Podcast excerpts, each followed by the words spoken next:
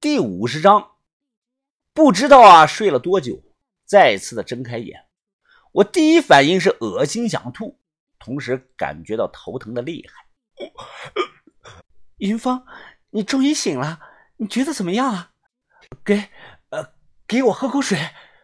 小轩立即给我拿水，我接过来，咕咚咕咚的喝了大半瓶儿。把头，你们快来看看，云峰他醒了！小轩大喊道。闭上眼，脑海中的回忆依然是那惊魂的一幕。我差点就死了，太可怕了！这是杀人于无形啊！如果不是我发觉的早，现在我和豆芽仔已经变成了两具冰冷的尸体了。身体感觉怎么样了，云芳？啊，好好多了，把头。我我睡了多久啊？把头拍了拍我，无奈的说道：“哎，你整整睡了一天了。”咱们千防万防，却失此一防啊！不过万幸，你和豆芽仔都没出什么大问题。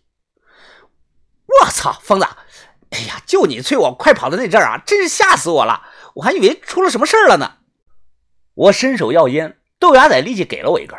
小轩一把夺过去，恼怒的说道：“刚醒了就要抽啊？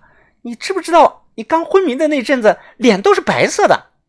我呵呵一笑，把烟呢从小轩手里拿过来，叼在嘴里。妇人之仁，割我这个命不该绝的。我们昨天啊都忽略了，那不是普通的朱砂。我猜想啊，在整个主墓室的墓底应该铺满了一层的朱砂层。在古墓里出现朱砂和朱砂层啊是两种概念，前者呢很常见，后者呢。就十分的罕见了。长沙马王堆墓里啊，就有一层五厘米厚的朱砂层。墓主是个老阴逼呀，怎么回事呢？朱砂本身呢，它就有毒，只是达不到直接毒死人的程度。但如果是铺的朱砂层啊，便不一样了。那个啊，也不是白膏泥，那就是生石灰。因为我们打漏了水泥层啊，几百年过去了，那些生石灰啊，虽然失去了部分的活性。但遇到水后啊，它依然会起反应。下了一夜的雨，我们那天啊没打到墓底，中间隔着一米多厚的水泥层。这次啊打到了，水灌下去后啊，石灰层起了反应，产生了热量。朱砂层呢，只要一旦受热，哪怕不是很热，会立即产生大量的汞释放到空气中。这种汞的成分就和挥发后的水银一样。只要量足，短短几分钟啊，就能把人毒死。始皇陵中啊，就用了这种东西防盗。我坐起来问道：“哎呀，把头，你们说都过去一天了，那棺材怎么样啊？起出来没有啊？”把头还没说话呢，豆芽仔嘿嘿一笑，嘿嘿嘿，他伸手啊，从裤兜里掏出个黄灿灿的东西，在我眼前晃了晃。嘿嘿，疯子，哎，你看看这个，这个是什么？金代板，你们把棺材搞出来了？哎，根本不用搞出来。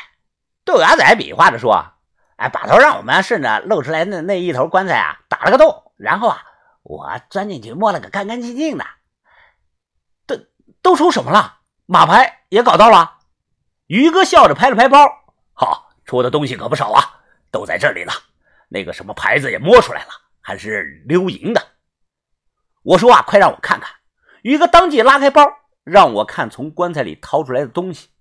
顿时，我眼前闪过一抹扎人的金色呀！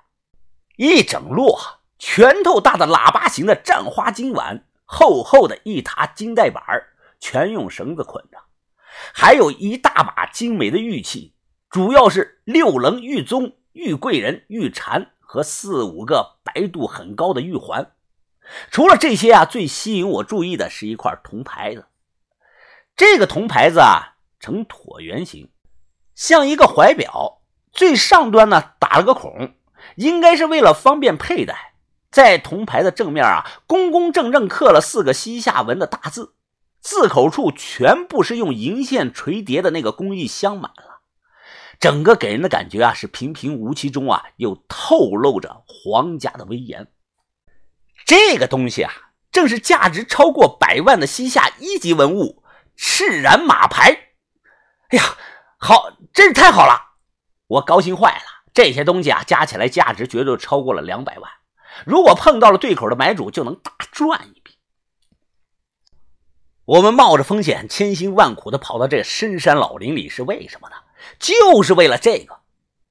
于哥拉上了包，现在你的身体啊，觉得怎么样了？要不你先休息一两天，我和把头接着去探别的区域。哎，别别别！我站起来说啊：“哎，我没事了，干活绝对没问题的。”于哥听后啊，笑着摸了摸我的脑袋。这个墓着实费了番功夫，我差点出事了，但好在结果不错，我们有了收获啊，还是很开心的。尤其是豆芽仔啊，没人比他高兴了。传说啊不再是传说，而成了现实。这些金银器就是证据。夏末地李县的墓绝对也藏在这里，就看我们的运气怎么样了，能不能找到。又过了一天，我们开始啊探炮楼周围 M 二区了。这个区域呢，很快探完了，没有古墓。到了第三天，我们又向东走去探 M 三区。我正扶着洛阳铲休息呢，回头看到了梯子那里，突然想到了一个办法。我扔了铲子跑过去啊，找把头。哎，把头把头，我有办法了！这么简单，我怎么前两天没有想到呢？我指着远处的梯子说道：“哎，把头啊，哎，你看，我们再做上一把长一点的梯子，然后啊，在梯子前头啊加上两根棍子，用绳子绑紧，把这两根棍子啊当成钩子，勾在那个小门那里，这样不就能上去了吗？”哦，呵呵，这是个好办法呀！这个办法可以，不过啊，不用着急。